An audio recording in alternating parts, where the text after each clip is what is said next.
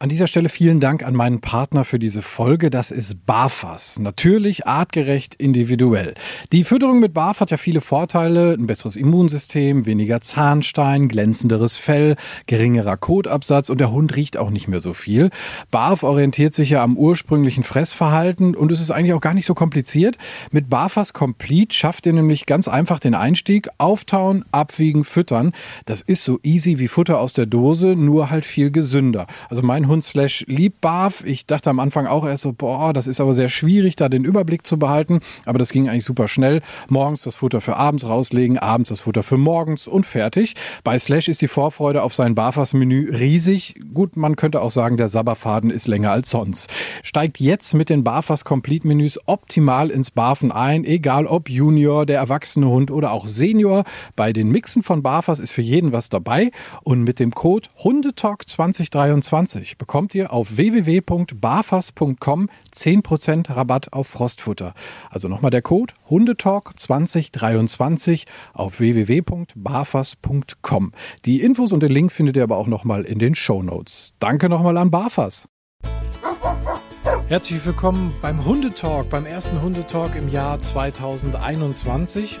Ich bin bei Janine Rau im Hundezentrum Rau in Mennen. Die kennt ihr schon aus verschiedenen Folgen. Janine, erstmal nochmal Dankeschön, dass ich wieder bei dir sein darf. Ja, und wieder mal freue ich mich, dass du da bist. Wir haben mittlerweile wirklich schon ein paar Folgen auf dem Buckel, habe ich festgestellt. Da war einiges dabei. Und wir haben uns gedacht, hey, wir starten mal in dieses äh, komische Lockdown-Pandemie, irgendwas nächste Jahr, ganz entspannt. Und wir tricksen so ein bisschen, ne? Ja, genau. Das ist auf jeden Fall was, was in, nicht nur in jede Jahreszeit, sondern auch in jede Pandemiezeit einzubringen ist. Und äh, da gibt's ganz, ganz viele Möglichkeiten, da wird uns schon was einfallen. Ich bin sehr, sehr gespannt, ähm, was da so alles geht, was du so für Tricks mit deinen Hunden machst, wie du ihnen das beibringst. Ähm, wir sprechen heute über verschiedene Möglichkeiten, über verschiedene Tricks. Was mein Problem immer so ein bisschen dabei ist, ich finde das auch total cool, irgendwie, wenn Hunde was können und wenn ich meinen was beibringe. Ich bin da tatsächlich wenig kreativ, beziehungsweise ich weiß nie, wie ich da hinkomme, dass mein Hund diesen Trick, den ich da gerne hätte, ausführt. Ja. das ist schlecht. Das ist wirklich schlecht, oder? Wenn jetzt einer sagt, guck mal, ich habe irgendwann mal meinem Hund äh, äh, Lichtschalter beigebracht. Und wenn du mir jetzt gesagt hättest, bring doch mal deinem Hund bei, einen Lichtschalter zu drücken, ich wäre im Leben nicht drauf bekommen, wie ich da anfange. Worauf ich eigentlich hinaus will, ist, du brauchst schon ein vernünftiges Konzept für diesen Trick, den du deinem Hund beibringst, ne? Genau, also man muss natürlich schon irgendwo ein bisschen Grundlagen schaffen, damit ähm, ja man dann eben auch auf solche coolen Tricks wie Lichtschalter äh, an ausstupsen oder sowas, äh, dass man da hinan drankommt. Ähm, und dafür macht es natürlich erstmal Sinn, sag ich mal, so die sogenannten Basics oder die Basistricks zu trainieren. Und zum Beispiel für den Lichtschalter wäre das beispielsweise ein äh, sogenanntes Tagetraining. Das musste der Hund erstmal verstanden haben, um eben dann ja, halt das auch an anderen Punkten anwenden zu können. Was weiß ich, Lichtschalter, Tür zu, ähm, was gibt's noch? Ach, da gibt's ja ganz viele Ideen, überhaupt irgendwas anstupsen und so weiter. Ne? Wir dröseln das nochmal im Laufe der Folge auf jeden Fall auf, ähm, fangen aber äh, am besten vorne an, weil ihr wisst ja, ich bin so ein Typ, ich muss von vorne alles äh, kleinschrittig erklärt bekommen, sonst verstehe ich das nicht. Und wenn ich es nicht verstehe, versteht es mein Hund wahrscheinlich auch nicht. Ich glaube, das ist so die Essenz aus dem. Also wir, wir klären noch auf, wie das äh, funktioniert mit dem Lichtschalter. Janine, du arbeitest ähm, hauptsächlich beim, beim, bei den Tricks mit dem Klicker, ne? Genau, das ist auf jeden Fall ein sehr, sehr schönes und sehr sinnvolles Hilfsmittel, gerade in diesem Bereich, weil beim Tricktraining geht es natürlich einfach darum, gewisse Verhaltensweisen punktgenau einzufangen. Und da ist der Klicker wirklich ein ganz fantastisches Hilfsmittel, ähm, weil ich eben genau den Moment ähm, ja, so genannt, also man nennt ihn ja auch Marker und Markertraining, also den Moment markieren kann, in dem der Hund eine gewünschte Handlung ausführt und ich dann mit Futter belohne. Das heißt, ich trenne im Grunde Futter vom Moment und der Hund kann dadurch halt viel besser differenzieren, was jetzt eigentlich, was er A, was er überhaupt gemacht hat und was ihn jetzt zu dieser Belohnung geführt hat. Also wir merken schon, wir markieren halt wirklich so Nuancen. So eine Millisekunde würde da theoretisch schon reichen, wenn man die erwischt mit dem Klicker, wo der Hund das Verhalten zeigt, was ich, äh, was ich von ihm haben möchte. Und das wäre dann halt, ja, ich sag mal, ein Schritt zum Beispiel auf dem Weg zum fertigen Trick. Ganz genau. Und ich äh, baue zum Beispiel den Klicker am liebsten auf, indem ich als allererstes den Blickkontakt äh, einfange. Und zwar aus dem Grunde, weil der Blickkontakt natürlich etwas ist, also wirklich Auge in Auge, nicht Auge auf Hand oder Auge auf Stirn oder Auge auf Futtertasche, sondern wirklich äh, Blickkontakt, äh, weil das etwas ist, was wirklich bewusst wahrgenommen wird, auch vom Hund. In dem Moment entsteht im wahrsten Sinne des Wortes ein Kontakt. Und wenn ich das dann quasi mit dem, mit dem Markersignal, sei es jetzt ein Klicker oder vielleicht auch ein Wort, verknüpfe, dann weiß der Hund in dem Moment oder er lernt dadurch, dass dieses Signal ihm gilt. Wenn er natürlich dann als nächsten Schritt auch versteht, aha, und dann kriege ich Futter, dann entsteht die Verknüpfung und er lernt quasi sich selber bewusst wahrzunehmen und in dem Moment zu sein, ähm, ja, indem er die Handlung ausführt. So würde das dann zum Beispiel, wenn ich jetzt ähm, also bei diesen, bei der Blickkontaktübung sieht man das immer ganz schön, wie die Hunde dann, das ist, das ist schon nicht mehr nur ein normaler Blickkontakt, die starren einen dann quasi an. Ich weiß noch damals bei der, bei der Joy, die ist jetzt mittlerweile schon so alt, dass sie nicht mehr viel sieht, also von daher ist es jetzt nicht mehr so sinnvoll, aber die, da habe ich dann zum Beispiel ähm, als Übung das Leckerchen auf den Boden gelegt, sie musste mich angucken, geklickt und dann durfte sie es nehmen. Und das hat sie dann relativ schnell verstanden und immer wenn ich ein Leckerchen auf den Boden legen wollte, oder sie vermutet hat, dass ich das vorhabe, hat die starr und steif in die Luft gestarrt, so nach dem Motto, nein, nein, nein, ich gucke da nicht hin, ich gucke nach oben, ich gucke nach oben, ich gucke nach oben, du guckst ja gleich wieder und wusste halt schon, was kommt. Ne, die sind natürlich dann auch, ja, ich sag jetzt mal, die wissen schon sehr schnell, was jetzt da äh, passieren wird. Ne? Du sagst grundsätzlich aber auch, wer jetzt irgendwie so keine Affinität hat zum Klicker-Tricktraining, geht auch ohne. Ja, das geht grundsätzlich auch ohne. Allerdings muss ich sagen, ich lehne mich mal weit aus dem Fenster und möchte mal behaupten, ein Hund, der mit dem Klicker trainiert wird, lernt es locker dreimal schneller. Oh, das ist jetzt natürlich aber eine Ansage. Den musst du natürlich auch halten jetzt. Die müssten wir mal, müssten wir mal überprüfen. ähm, also Klicker oder Marker. Ne? Bei dem Markerwort ist nur halt ganz häufig äh, das Problem, oder da ist das Problem eher beim Menschen weil der Mensch ähm, Worte halt sehr schnell raussprudeln lässt. Und ich sage jetzt mal als Beispiel, Frag mich mal, was das Markerwort vom äh, Samu ist. Du sollst mich das fragen, genau. Was ist denn das Markerwort vom Samu? Das Markerwort vom Samu ist das englische Wort für Ja. Warum drücke ich das so unkompliziert aus? Ganz einfach, weil der Samu gerade neben mir sitzt. So, das heißt, ich kann sein Wort jetzt nicht sagen, weil ich würde es verschwenden. Ne? Weil er würde sich, er würde sich möglicherweise angesprochen fühlen, beziehungsweise ist ja der Sinn auch des Markers, dass er sich angesprochen fühlt. Und wenn ich das jetzt ähm, wahllos einfach in den Raum reinwerfe, dann ähm, verliert es für ihn halt irgendwo die Besonderheit. Ich würde ja auch nicht, wenn ich jetzt einen Klicker in der Hand hätte, jetzt einfach darauf rumklickern. Mache ich nicht, wenn die Hunde anwesend sind. Es sei denn, ich bin aktiv mit einem Hund im geschehen. Das funktioniert übrigens auch, um das mal einmal vorwegzugreifen, wenn man mehrere Hunde hat. Also es ist schon so, dass ich auch, wenn ich mit einem Hund arbeite, dass die anderen Hunde mit im Raum sind. Die sehen dann aber, dass ich mich dem anderen Hund zuwende. Und beim Marker ist es natürlich genauso. Und da muss ich halt dann aber eben die Disziplin auch aufbringen und das nicht einfach rausposaunen. Und ich habe halt einfach die Erfahrung gemacht, dass viele sich mit dem Markerwort doch schwerer tun. Wenn sie dann einmal das System oder das Prinzip verstanden haben und der Mensch es auch verinnerlicht hat, ist es auch kein Problem, dann noch auf ein Markerwort umzusteigen.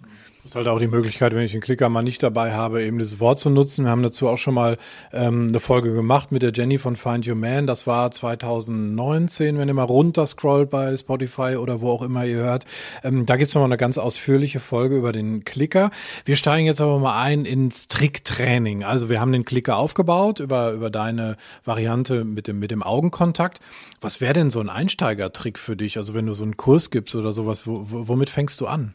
Am liebsten fange ich eigentlich immer mit dem Nasentarget an. Also sprich, der Hund berührt entweder Hand oder einen Gegenstand mit der Nase. Das ist so eine super Einsteigerübung, ähm, weil da auch schon durchaus Timing-Gefühl vom, vom Hundeführer oder vom, vom Herrchen, Frauchen gefragt ist, ähm, aber doch eine relativ schnelle Erfolgsaussicht und das natürlich dann auch für beide Seiten motivierend ist. Wie fängst du es an? Also wenn ich jetzt dein Kunde wäre und ich wäre mit Slash da und ich sag du, ja hier, ich bin in deinem Tricktraining-Kurs, wir machen jetzt Nasentarget, wie, wie fange ich das an? Ich führe ja jetzt nicht einfach irgendwie meine Hand auf Slashs Nase und dann kriegt er was zu futtern. Ganz genau. Also im Grunde ist das Erste, was ich mir immer überlegen muss, wenn ich dem Hund etwas beibringen möchte, wie kann ich eine Handlung erzeugen, die dem so nahe wie möglich kommt. Ähm, das kann unter Umständen je nach Komplexität des Tricks, ähm, kann das ähm, noch recht weit weg von dem Endprodukt sein, aber erstmal schon mal so nah wie möglich. Ich sage immer, im Klickertraining ist immer der nächste Schritt besser als. Immer das nächste bessere äh, Ergebnis wird quasi eingefangen. Und ähm, beim Nasentarget ist es relativ einfach, weil, naja, Hunde sind ja von Natur aus sehr neugierig. Hunde sind relativ impu ziemlich impulsiv. Ähm, und wir nutzen im Grunde genau diese Verhaltensweisen, um ähm, eine erste Bewegung von der Nase zum, sagen wir mal, jetzt nehmen wir mal die Hand einfach, nehmen wir mal ein Handtarget, von der Nase zur Hand zu erzeugen. Und in dem Moment, wo ich quasi dem Hund meine Hand hinstrecke, ich fange dann meistens mit einer geschlossenen Hand an, weil dann denkt der Hund halt einfach erstmal, das ist bestimmt ein Leckerchen drin. So, das heißt, ich habe zum Beispiel ähm, in der einen Hand habe ich ein Leckerchen, in der anderen nicht. Ich führe mir beide Hände so vor die Brust, halte die, den Hund, dem Hund sichtbar hin, aber eben noch außer Reichweite. Und jetzt führe ich die leere Hand Richtung Hund seitlich neben seinen Kopf, nicht auf seine Nase zu, weil der Hund soll die Bewegung zur Hand machen. So, das heißt, der Hund äh, ist neugierig und bewegt sich mit dem Kopf Richtung Hand. In dem Moment klicke ich und gebe, ich mache es dann immer so, es gibt auch verschiedene mm, Varianten, es kommt immer darauf an, was ich will, äh, und gebe dann zum Beispiel ein Leckerchen mit der anderen Hand. So, das heißt, äh, zumal ja in der Hand auch nichts ist. Ja, das heißt, äh, der Hund macht die Erfahrung, okay, ich will eigentlich das Leckerchen haben, ich weiß auch, dass das da ist muss mich aber erstmal dem, was mir eigentlich egal ist, zuwenden, wie zum Beispiel der leeren Hand. Und das haben die ganz, ganz schnell raus. Ich sag mal, die ersten zehn Wiederholungen mache ich mit geschlossener Hand und dann kann ich aber auch schon die Hand öffnen. Das heißt, der Hund weiß definitiv, in der Hand ist kein Leckerchen. Und da fängt er erst an, das bewusst auszuführen. Weil vorher hat er ja noch die, den Gedankengang gehabt, oh, das ist eine geschlossene Hand, da ist vielleicht ein Keks drin. Und wenn die Hand auf ist, weiß er, nein, da ist kein Keks drin, aber ich bekomme den, wenn ich mit der Nase dahin gehe. Und der Klicker ähm, markiert im Grunde den Moment. Das heißt, der Hund, wenn er darauf konditioniert ist, will gar nicht, also natürlich will er das Leckerchen, aber er, er ähm, arbeitet quasi auf das Klicken hin. Es ist wie, ich sage jetzt mal, wie bei Wer wird Millionär, wenn's, äh, wenn die Glocke läutet, weil die Antwort richtig war ne? und das Feld grün leuchtet. Mhm. Das ist so das, was wir erstmal haben wollen. Da haben wir noch keine 100.000 Euro in der Hand, aber die, äh, die Aussicht darauf. Ne? Und das macht dann natürlich auch schon den, Erfolg. Das heißt, jeder Wer wird Millionär-Spieler, der freut sich, wenn es dann Ping macht und der kriegt 500 Euro. Mhm. Also noch keine Million, aber er ist schon mal motiviert, weiterzumachen und sagt, oh, jetzt habe ich einen Erfolg und das lohnt sich, ich mache weiter in diese Richtung. Und ich finde, was halt da auch wichtig ist, wir sprechen zwar von einem Handtarget, also das Endergebnis ist, dass die Nase wirklich an der Hand ist und irgendwann vielleicht auch mal länger gehalten wird sogar, aber als ersten Schritt belohnst du wirklich einfach nur diese Bewegung dahin. Also keine Berührung muss da erfolgen, sondern wirklich nur diese Bewegung dahin. Genau, genau. Also es ist wirklich erstmal der reine Impuls. Der wird erstmal eingefangen und ich sage jetzt mal, der Hund soll erstmal eine Richtung erkennen. Das heißt, er soll wissen, ja, um diese Hand geht es. Und erst wenn er das verstanden hat, dann gehe ich den nächsten Schritt und sage, ja, jetzt will ich aber auch wirklich eine Berührung. Und wenn er das verstanden hat, dann gehe ich weiter und sage, weil er wird, ähm, er wird Berührung machen und er wird Berührung wieder lassen. So nach dem Motto, reicht das nicht? Ich war doch jetzt schon da. Ne? Also dann fangen die an, sie sind ja auch äh, auf ihren eigenen Vorteil bedacht und denken sich, na ja, vielleicht reicht ja auch die Hälfte, was soll ich mich hier äh, wer weiß, wie bemühen, wenn ich nur da hingucken könnte. Nein, das reicht dann nicht. Aber dafür ist halt erstmal wichtig, dass der Hund grundsätzlich motiviert ist, weil sonst wird er nach zwei, drei Misserfolgen einfach aufgeben und sagen, nee, mache ich nicht mehr. Und die Motivation muss halt erstmal da sein. Und deswegen ist es wichtig, dass ich sehr, sehr kleinschrittig anfange, dass der Hund sagt, oh, das ist ja total einfach, hier an Leckerchen ranzukommen. Und wenn er da die Erwartungshaltung hat, dann kann ich ihn auch mal so ein bisschen zappeln lassen und muss noch ein bisschen mehr leisten. Mhm.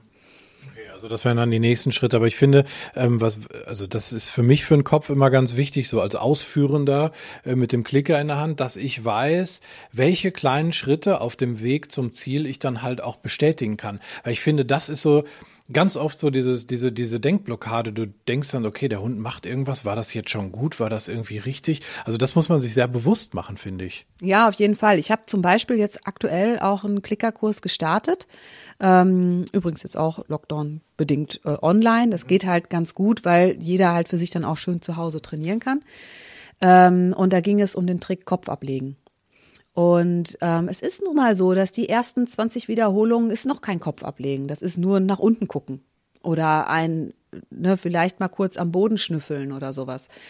Das fange ich aber erstmal ein. Und wenn ich da jetzt je nach Hund, klar, wenn ich jetzt hier so einen Border Collie oder hier so einen Australian Shepherd habe, die ach ja, die sind nicht so leicht zu demotivieren. Ne? Die machen halt immer weiter und sagen, ey, es muss doch irgendwie gehen. Aber ich habe zum Beispiel einen Hund im Kurs, das ist ein Tierschutzhund, ich glaube aus Griechenland, ich weiß es nicht ganz genau, oder Ungarn. Man weiß nicht, was drin steckt und der ist halt generell so von seinem Typ her jetzt auch nicht so leicht zu begeistern. Den muss man schon so ein bisschen aus sich rausholen. Der muss halt erstmal Erfolge haben. Der ist auch sehr schnell, hat der, ich sage jetzt mal, Angst, dass es falsch ist und dann macht er lieber gar nichts. Da muss man echt gucken. Und da ist es ähm, ganz, ganz wichtig, dass er für die kleinsten Schritte wirklich sofort Bestätigung bekommt, weil er sonst halt einfach geht. Und sagte, ach, nee, bevor das falsch ist, dann gehe ich lieber, mache ich lieber nix. Und na, dann ist es halt auch schon so gewesen, dass dann Frau ich ja natürlich so im Kopf, Mensch, die anderen legen doch alle schon ihren Kopf hin, warum meiner nicht? Oder ähm, dass er äh, halt schon mit dem Kopf zwar unten war, aber das nicht eingefangen wurde, weil es dem Frauchen noch nicht reichte. Aber das ist ganz wichtig, an der, an der Stelle, an dem Punkt, wirklich minimal zu denken und unabhängig davon, wie das Endprodukt aussehen soll, wirklich jeden noch so kleinen, noch so kleinen Schritt äh, dahin einzufangen. Und vor allen Dingen nicht zu vergleichen, ne? wenn du ja. fünf Kursteilnehmer hast. Ich glaube, das ist der, der Tod eines jeden äh, Trainings. Ne? Ja, das ist natürlich ganz cool, wenn man es online macht. Ne? haben die das nicht ganz so im Bilde, was die anderen da machen. Das stimmt. Ja, das ist wirklich so. Und man muss halt einfach auch sagen, ähm, ich habe ja selber fünf Hunde.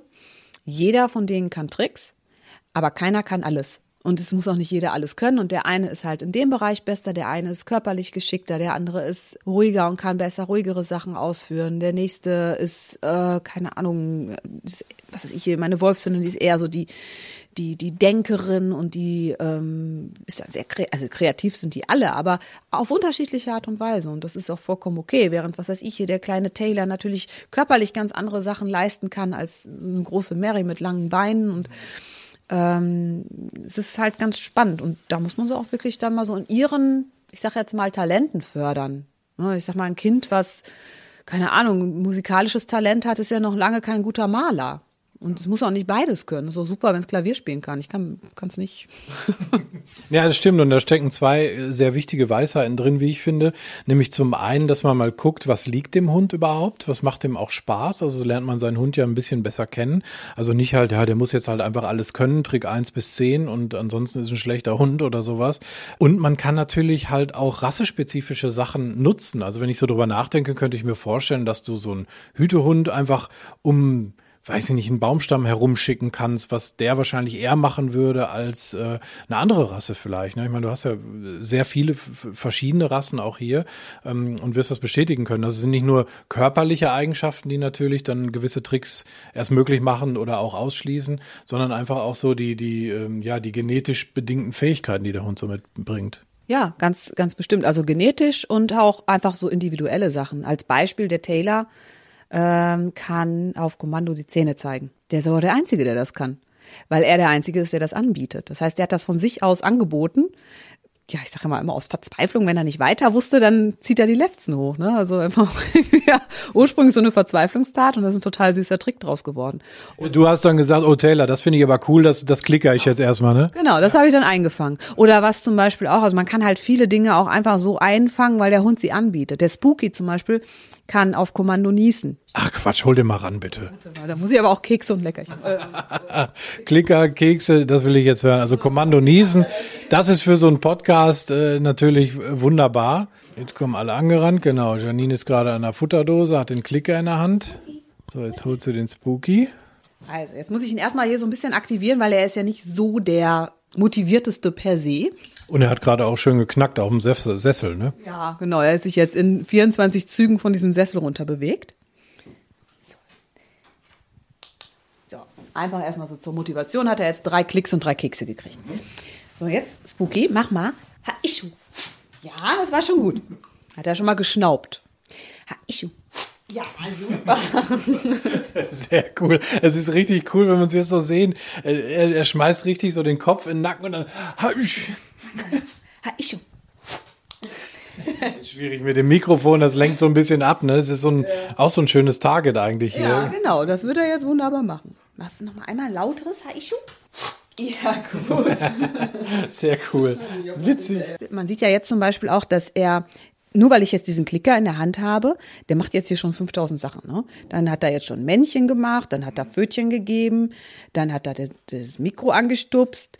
Ne? Also er probiert natürlich dann auch Dinge aus, weil er ja, weil er dann halt auch sofort in diesen Modus kommt. Ne? Oh, dass der Klicker ist, machen wir irgendwelche solche Sachen. Ne? Und dann fällt ihm auch ganz viel ein. Er ist super kreativ. Ähm, wie hast du denn dieses, äh, dieses Hachi eingefangen? Ähm, auch bei ihm ist es ähnlich wie bei Taylor mit seinem Zähnefletschen, dass der, wenn er nicht weiter weiß, so ein bisschen aus, als Übersprungshandlung, mhm. halt niest.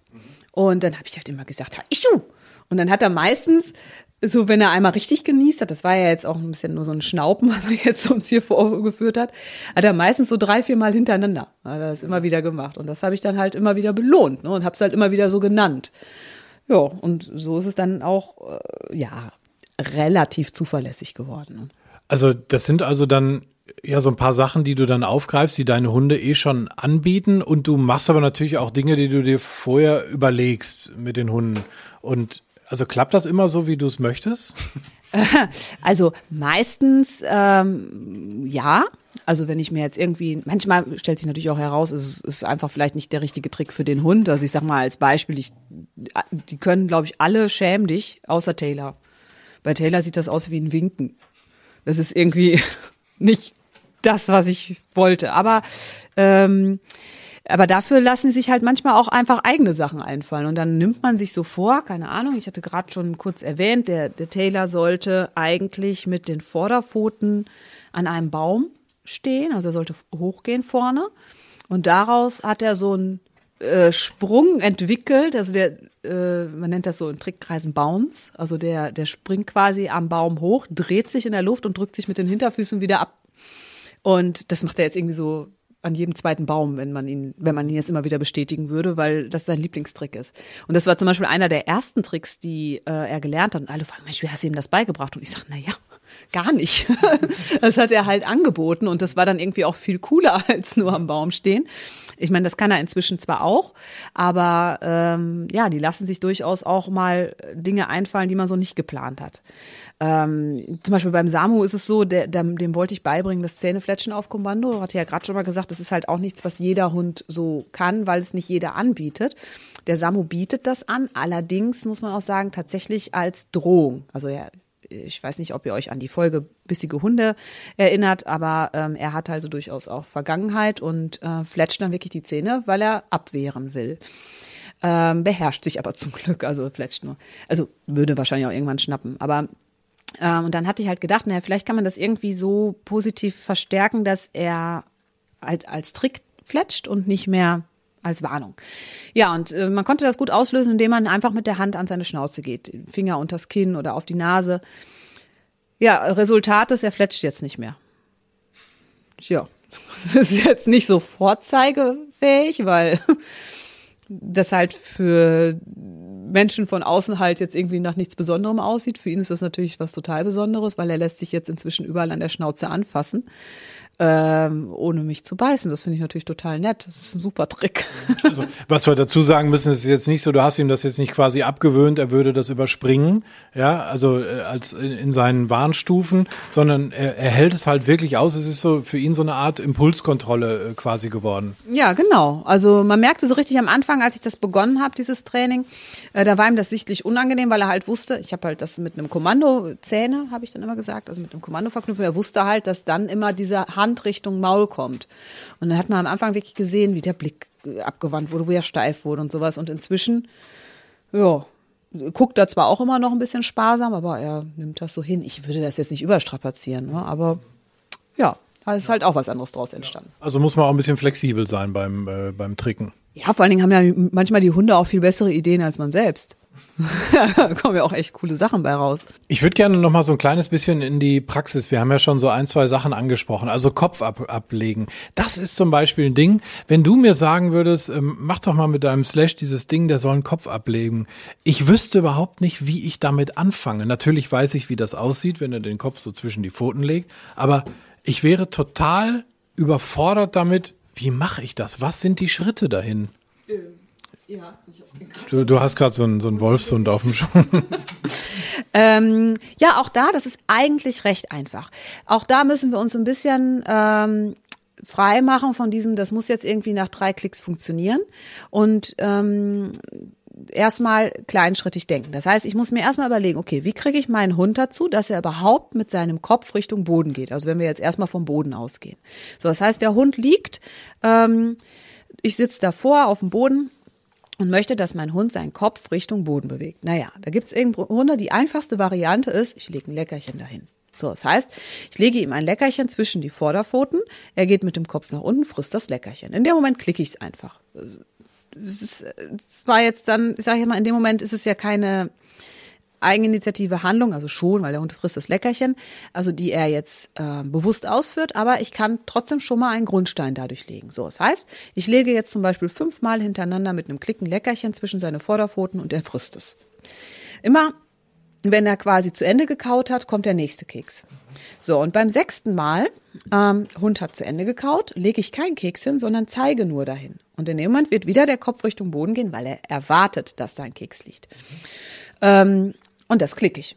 So, und jetzt gebe ich quasi das Leckerchen nach der Handlung. Das heißt, ich kann eben mit dem Klicker oder halt auch mit dem Marker ähm, die Handlung vom Leckerchen trennen. Das heißt, am Anfang habe ich es fünfmal zusammen ausgeführt und ähm, jetzt fange ich an, das zu trennen. Das heißt, ich zeige dahin, der Kopf geht Richtung Boden, ich klicke.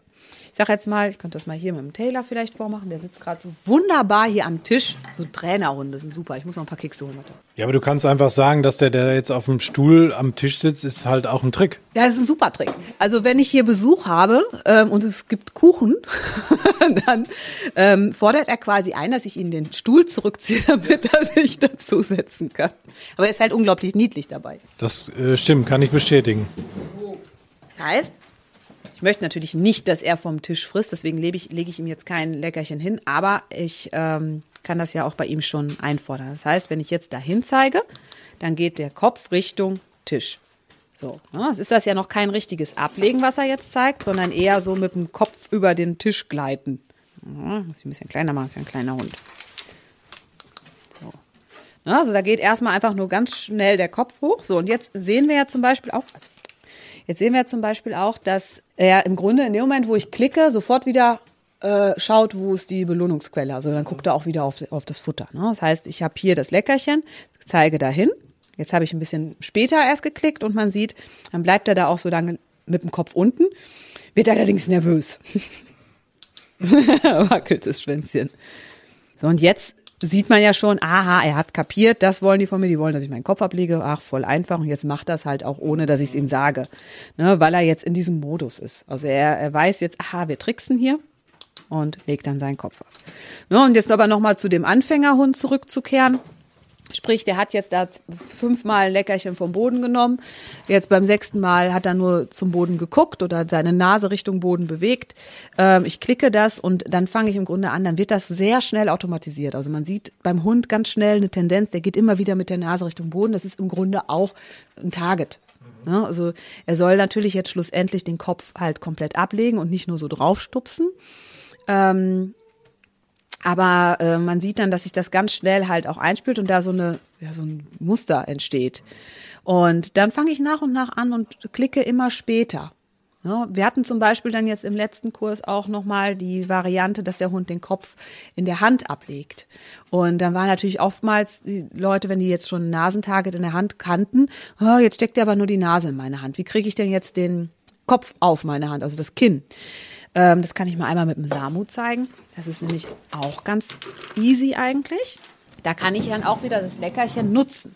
So, das heißt, wenn ich jetzt die Hand hier hinlege, jetzt hat man ja gesehen, da war jetzt so, ja, hat er schon ganz gut gemacht, aber da war jetzt mehr die Nase in der Hand. So, da ist die Nase in der Hand. Jetzt klicke ich und gebe das Leckerchen ein Stück vor der Hand. So, und jetzt ist er ja schon mit dem Kinn drin im Grunde. Ja, jetzt warte ich wieder, bis er gekaut hat. Jetzt ist die Nase drin. Wenn ich jetzt einen Anfängerhund hätte, dann würde ich das klicken und hier füttern. Also sprich, ich füttere, äh, indem ich die Nase nochmal über die Hand ziehe. Weil der Hund will immer zur Belohnungsquelle. So, und wenn ich jetzt, da er ja jetzt kein Anfänger mehr ist, ähm, will ich jetzt, dass er ein bisschen selber drauf kommt. Das heißt, wenn jetzt hier nichts passiert, dann wird er gleich wahrscheinlich noch mal ein bisschen intensiver mit dem, mit der Hand, mit dem Kopf äh, meine Hand runterdrücken oder halt auch ein Stück weiter nach vorne kommen. So, ne, das kann ich das halt dann auch schon, ohne dass ich jetzt ein Leckerchen in der Hand habe. Das Leckerchen liegt ja jetzt auf dem Tisch. Meine Hand ist frei. Ne, und wenn er, ich zeige das, das ist ein bisschen sapperig gerade. So, jetzt ist die Nase drin. Jetzt kann ich halt mit der leeren Hand einfach nur ein bisschen nach vorne zeigen und er kommt dann äh, ein Stück nach vorne gerutscht. Okay. Sprich, ich habe auf der einen Seite einen Plan, wo ich hin will, mit welchen Schritten, aber ich nutze auch so ein bisschen einerseits das Verhalten des Hundes und kann aber durch ein geschicktes Füttern sogar auch noch dieses Verhalten dann so ein bisschen in die richtige Richtung lenken. Genau. Also, dass ich halt im Grunde schaue, okay, wo macht es jetzt für mich Sinn? Beispiel auch nochmal zum Kopf ablegen. Wir haben beim Kopfablegen oftmals das Problem, wenn ich mit dem Hund auf dem Boden sitze und das Leckerchen halt immer aus der Hand gebe, dann rutscht mir der Hund immer näher. Und da kann man zum Beispiel auch schön gegensteuern, indem ich halt nach dem Klick das Leckerchen wieder äh, quasi vor die Brust des Hundes lege. Da muss er immer den Kopf ein bisschen zurücknehmen und das dann da fressen, dann macht es aber für ihn keinen Sinn, immer weiter nach vorne zu robben, weil sonst habe ich den irgendwann auf dem Schoß sitzen.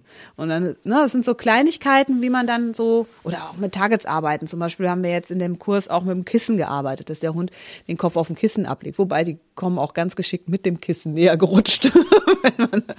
da muss man schon ein bisschen gucken. Also der Hund hat natürlich das Ziel, er will seine Belohnung haben und der versucht sich so nah wie möglich an die Belohnungsquelle heranzutasten. Und wenn ich jetzt zum Beispiel auch Dinge auf Distanz oder sowas trainiere. Distanz heißt ja schon einfach nur einen halben Meter Abstand, weil was habe ich denn auf der Pelle? Ähm, dann kann ich halt immer gucken, wo gebe ich denn das Futter, damit es für den Hund Sinn macht, da zu bleiben. Zum Beispiel beim Handtarget könnte man auch, oder beim ZOS, ich weiß nicht, ob euch das was sagt, Zielobjektsuche, da will man zum Beispiel, dass der Hund mit der Nase an dem gesuchten Gegenstand bleibt. Und dann macht es auch Sinn, ihn da zu füttern. Weil sonst wird er immer nach dem Klick sich wegdrehen und gucken, wo ist das Leckerchen. Und wenn er aber weiß, es gibt's immer da, dann bleibt er auch zukünftig da. Aber das sind natürlich Wiederholungen. Das ist, wir reden hier nicht von fünfmal klicken. Wir reden hier von 500 mal klicken. Ja, das muss man halt auch wissen. Also es dauert, es ist kleinschrittig, das ist ganz, ganz wichtig. Und ich würde jetzt gerne einmal auf diesen Lichtschalter jetzt kommen, nicht, dass wir das vergessen, mhm. weil, pass mal auf, ich habe mir überlegt, ich werde dir mal erzählen, wie ich es gemacht habe und du sagst mal, ob das so okay ist. Mhm. Also es hat geklappt, insofern habe ich natürlich recht.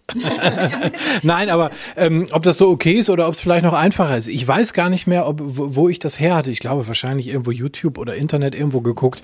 Also Hintergrund war, meine Emma wurde damals operiert und konnte sich nicht mehr viel bewegen. Und ich habe halt mich so ein bisschen bisschen im, im Klickertraining eingelesen, weil ich dachte, okay, der Hund muss ja irgendwie beschäftigt werden. Ich kann nicht mehr eine Stunde spazieren gehen, also versuche ich sie äh, geistig ein bisschen auszulassen. Und ich dann so, hey, ja, cool wäre ja, wenn mein Hund den Lichtschalter an und ausmachen könnte. So, ich habe das also nachgeguckt und habe angefangen mit einem Holzkochlöffel als Target. So, dann hat sie da quasi gelernt, eigentlich relativ ähnlich wie du eben die Hand aufgebaut hast, die Nase erstmal an den Kochlöffel zu packen. Dann habe ich im nächsten Schritt ein Post-it an diesen Kochlöffel gepackt. Soweit einverstanden? Ich würde es bisher würde ich es genauso machen. Okay. Post-it wurde dann nach und nach immer kleiner. Also wir reden wirklich von vielen Klicks, einfach damit das immer so schön mit drin ist. Und dann habe ich angefangen, dieses Post-it an andere Stellen zu, äh, zu kleben, also quasi den, den Kochlöffel abzubauen. Dann hing das mal irgendwo an einem Schrank. Genau.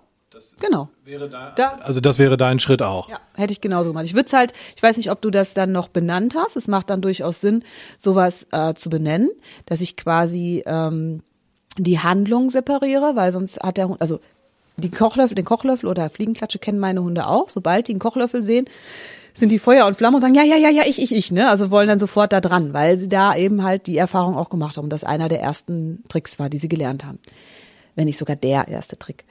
Und wenn du dann halt anfängst, diese Handlung, also sprich, die Nase geht auf einen Gegenstand zu benennen, dann nimmst du einen anderen Gegenstand, wie den Post-it, und benennst das genauso, dann wird der Hund halt da auch, äh, sag ich jetzt mal, dann weiß er irgendwann, ah, okay, es geht nicht um den Kochlöffel, es geht nicht um den Post-it, sondern es geht um meine Nase an irgendeinem Gegenstand. Und äh, ja, das ja. hört sich auf jeden Fall schon mal sehr. Also ich glaube, ich habe also ich habe das Touch genannt, das weiß ich noch. Also ich weiß jetzt nur nicht mehr ganz genau, wann ich es wo eingeführt habe. Und ich glaube, wenn ich jetzt nochmal drüber nachdenke, ich habe das Post-it auch noch nicht am Kochlöffel kleiner gemacht, sondern dann später erst am Lichtschalter. Also ich habe es dann komplett auf den Lichtschalter geklebt das Touch-Signal gegeben, dann ist sie da drauf und dann habe ich irgendwann das Post-it weggemacht und dann war halt nur noch der Lichtschalter da. Ich habe drauf gezeigt, Touch gesagt und dann hat sie das Licht genau. an oder ausgemacht. Ja, genau. Also um da nochmal einmal drauf zurückzukommen, wann benenne ich das? Ähm, ich baue das in der Regel so auf, ich gucke erstmal, dass ich eine zuverlässige Handlung kriege. Das heißt so, der Hund hat jetzt also verstanden, ah, okay, da ist der Kochlöffel, da soll ich mit der Nase dran.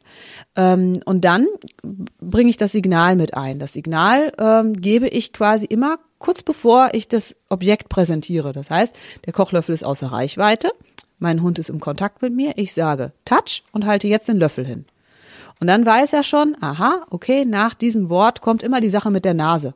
Und dann kann er das irgendwann wirklich auch an allen möglichen Stellen anwenden und ähm, ob das dann ein Lichtschalter ist, ob das eine Tür ist, eine Schublade. Ähm, ich habe zum Beispiel Joy konnte damals auch ähm, so ein Küsschen auf die Wange geben und dann kann man es auch irgendwann wieder mit einzelnen bestimmten Handlungen äh, kombinieren, zum Beispiel Tür zu. Ne? Also es war halt am Anfang war das Touch, Tür zu beziehungsweise umgekehrt. Es war Tür zu, Touch. So, das heißt, der Hund wusste schon, auf Tür zu kommt immer Touch und Touch ist ja das mit der Nase. Also wusste er irgendwann, macht Tür zu, heißt Tür zu. Aber dann weiß er auch, es geht um dieses Objekt, ne? weil äh, sonst könnte er ja auch an irgendeine Wand stupsen. Das macht er ja nicht. Er weiß ja schon, Tür zu ist immer Touch an diesem Gegenstand, an der Tür oder an dem Lichtschalter. Ne? Also das könnte man dann halt auch noch mal wieder, ich sag jetzt mal, auf die einzelnen Situationen benennen. Macht halt dann Sinn, wenn der Hund viel kann.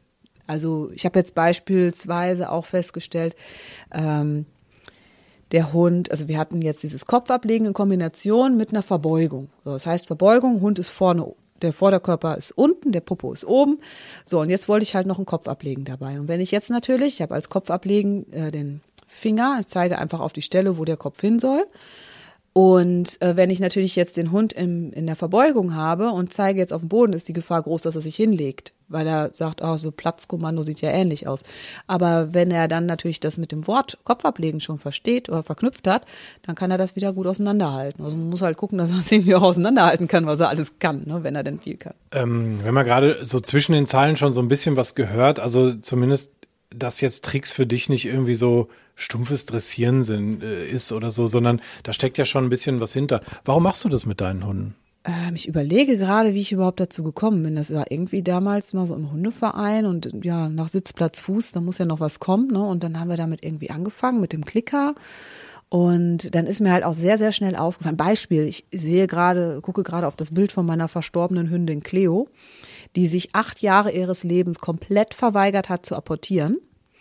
Und ähm, dann stand äh, Hundenachwuchs im Raum. Genau, so fing das an mit Joy. Äh, ist also jetzt ja weit über 16 Jahre her, fast 17 Jahre her. Und da habe ich dann nochmal so mich belesen, wie das mit dem Klicker und so funktioniert. Und dann habe ich natürlich, bevor ich den Welpen kriegte, musste ich das dann erstmal ausprobieren an den Althunden. Und innerhalb von, äh, keine Ahnung, 20 Minuten hat der Hund apportiert. Also ich gedacht, das darf doch nicht wahr sein. Ich, ich versuche hier acht Jahre lang diesen Hund dazu zu bringen, was ins Maul zu nehmen. Und die hat danach wirklich alles apportiert. Die hat mir das Handy gebracht, wenn es geklingelt hat. Also die hat wirklich alles apportiert. Und das war halt total cool. Ich, ich erinnere mich noch an eine Situation, ich stehe unter der Dusche. Und auf einmal denke ich, hä, was ist das für ein Geräusch? Und gucke ich, damals gab es noch keine Smartphones, da gab es noch so normale Nokia-Handys und so. Ne? Da hat ihm das Handy gebracht, weil es geklingelt hat. Es lag auf dem Wohnzimmertisch. Ne? Und die Hunde sind halt, wenn die mit dem Klicker gearbeitet werden, sind die halt viel wacher, habe ich immer so das Gefühl. Die haben, die haben eigene Ideen. Die, die, die nehmen einfach Dinge, die sie in der Umwelt sehen, einfach ganz anders wahr. Alles ist irgendwie was, womit, wir, womit, womit sie was anfangen können. Und das fand ich halt total spannend. Und das habe ich zum Beispiel auch äh, bei meinen jetzigen Hunden halt auch viel angewandt. Und zum Beispiel der Taylor, der kam ja zu mir, der war ja ein totales Nervenbündel. Der war ja hyperaktiv, total durch und irgendwie null Konzentrationsfähigkeit. Der war wie so ein HB-Männchen. Ne? Und dann haben wir angefangen zu äh, klickern. Und ich meine, man sieht allein jetzt schon, seitdem er das gerade mit dem Kopfablegen gemacht hat, sitzt er jetzt da und starrt mich an. Also der hat halt dadurch auch gelernt, sich zu fokussieren, mal sich auf eine Sache zu konzentrieren, seine Handlungen besser wahrzunehmen. Diese Übersprungshandlungen sind halt, sag ich mal, dadurch kanalisiert worden und sind teilweise halt auch einfach haben sich ja, so teilweise sind sie, haben sie sich verflüchtigt, aber teilweise auch kanalisiert. So Sachen, wie gesagt, wie jetzt bei dem Spooky, wie ich gerade sagte, mit dem Niesen, das ist ja auch im Grunde eine Übersprungshandlung. Ich weiß nicht weiter, ich niesbar. So, und dann auf einmal wird daraus was. Ne? Und dann bieten die einfach unglaublich viel an. Samu und ähm, Taylor, beziehungsweise Joy hat damit angefangen, aber die ist ja jetzt schon sehr, sehr alt.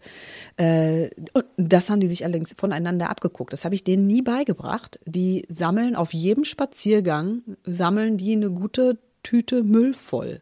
Also ich habe immer so, eine, so einen Hundekotbeutel, habe ich nicht für Hundekot dabei, sondern ich sammle den ganzen Müll, den Spaziergänger da liegen lassen. Von Bonbonpapieren bis äh, Zigarettenschachteln und keine Ahnung, manchmal bringen sie mir auch McDonalds-Verpackungen oder Bierflaschen. Die muss ich dann irgendwie dezent wieder loswerden, weil ich auch nicht alles mit nach Hause schleppen will.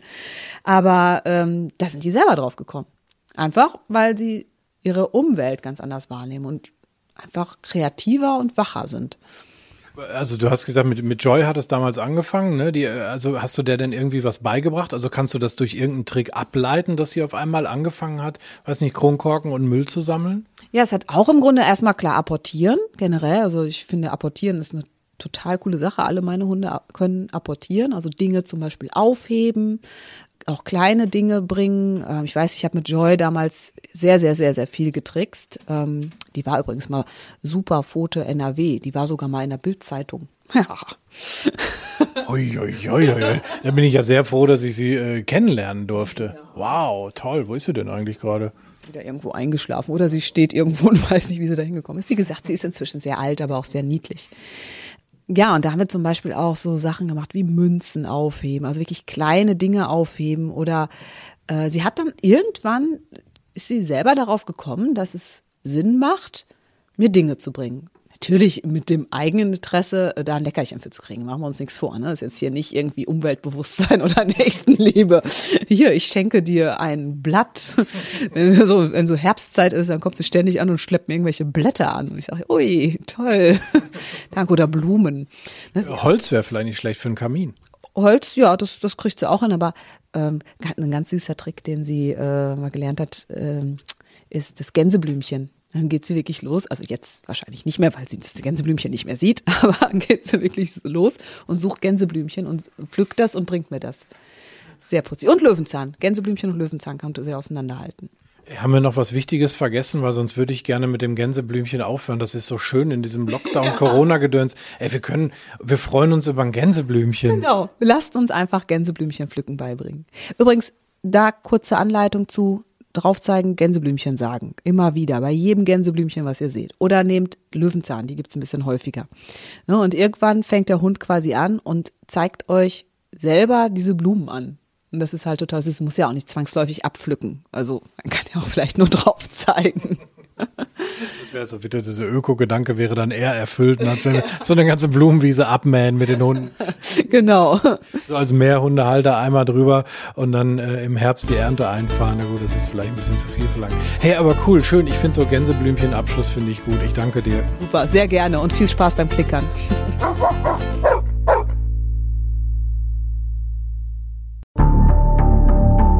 Lange kann ein Mörder sein dunkles Geheimnis bewahren? Wann bekommen die Angehörigen Gewissheit und die Opfer Gerechtigkeit?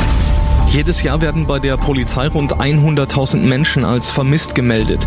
Drei Prozent davon, also 3000 Menschen, bleiben länger als ein Jahr verschwunden. Einige werden nie wieder gesehen. Seit gut drei Jahren arbeitet die Polizei in NRW mit sogenannten Cold Case Units. Das sind Abteilungen, die wirklich nur damit beschäftigt sind, Mordfälle zu bearbeiten, die teilweise seit Jahrzehnten ungeklärt sind. Ich bin Mike Mattis, Radioredakteur und News Anchor und ich spreche mit Ermittlern über diese Fälle. In meinem Podcast Licht ins Dunkel, Cold Cases und ungeklärte Vermisstenfälle von hier beleuchten wir gemeinsam mit Profilern, Staatsanwälten und Mordermittlern Cold Cases und ungeklärte Vermisstenfälle aus ganz Deutschland.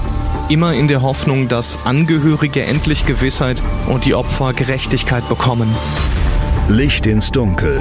Cold Cases und ungeklärte Vermisstenfälle von hier. Eine Produktion von Mike Mattis und der Podcastfabrik.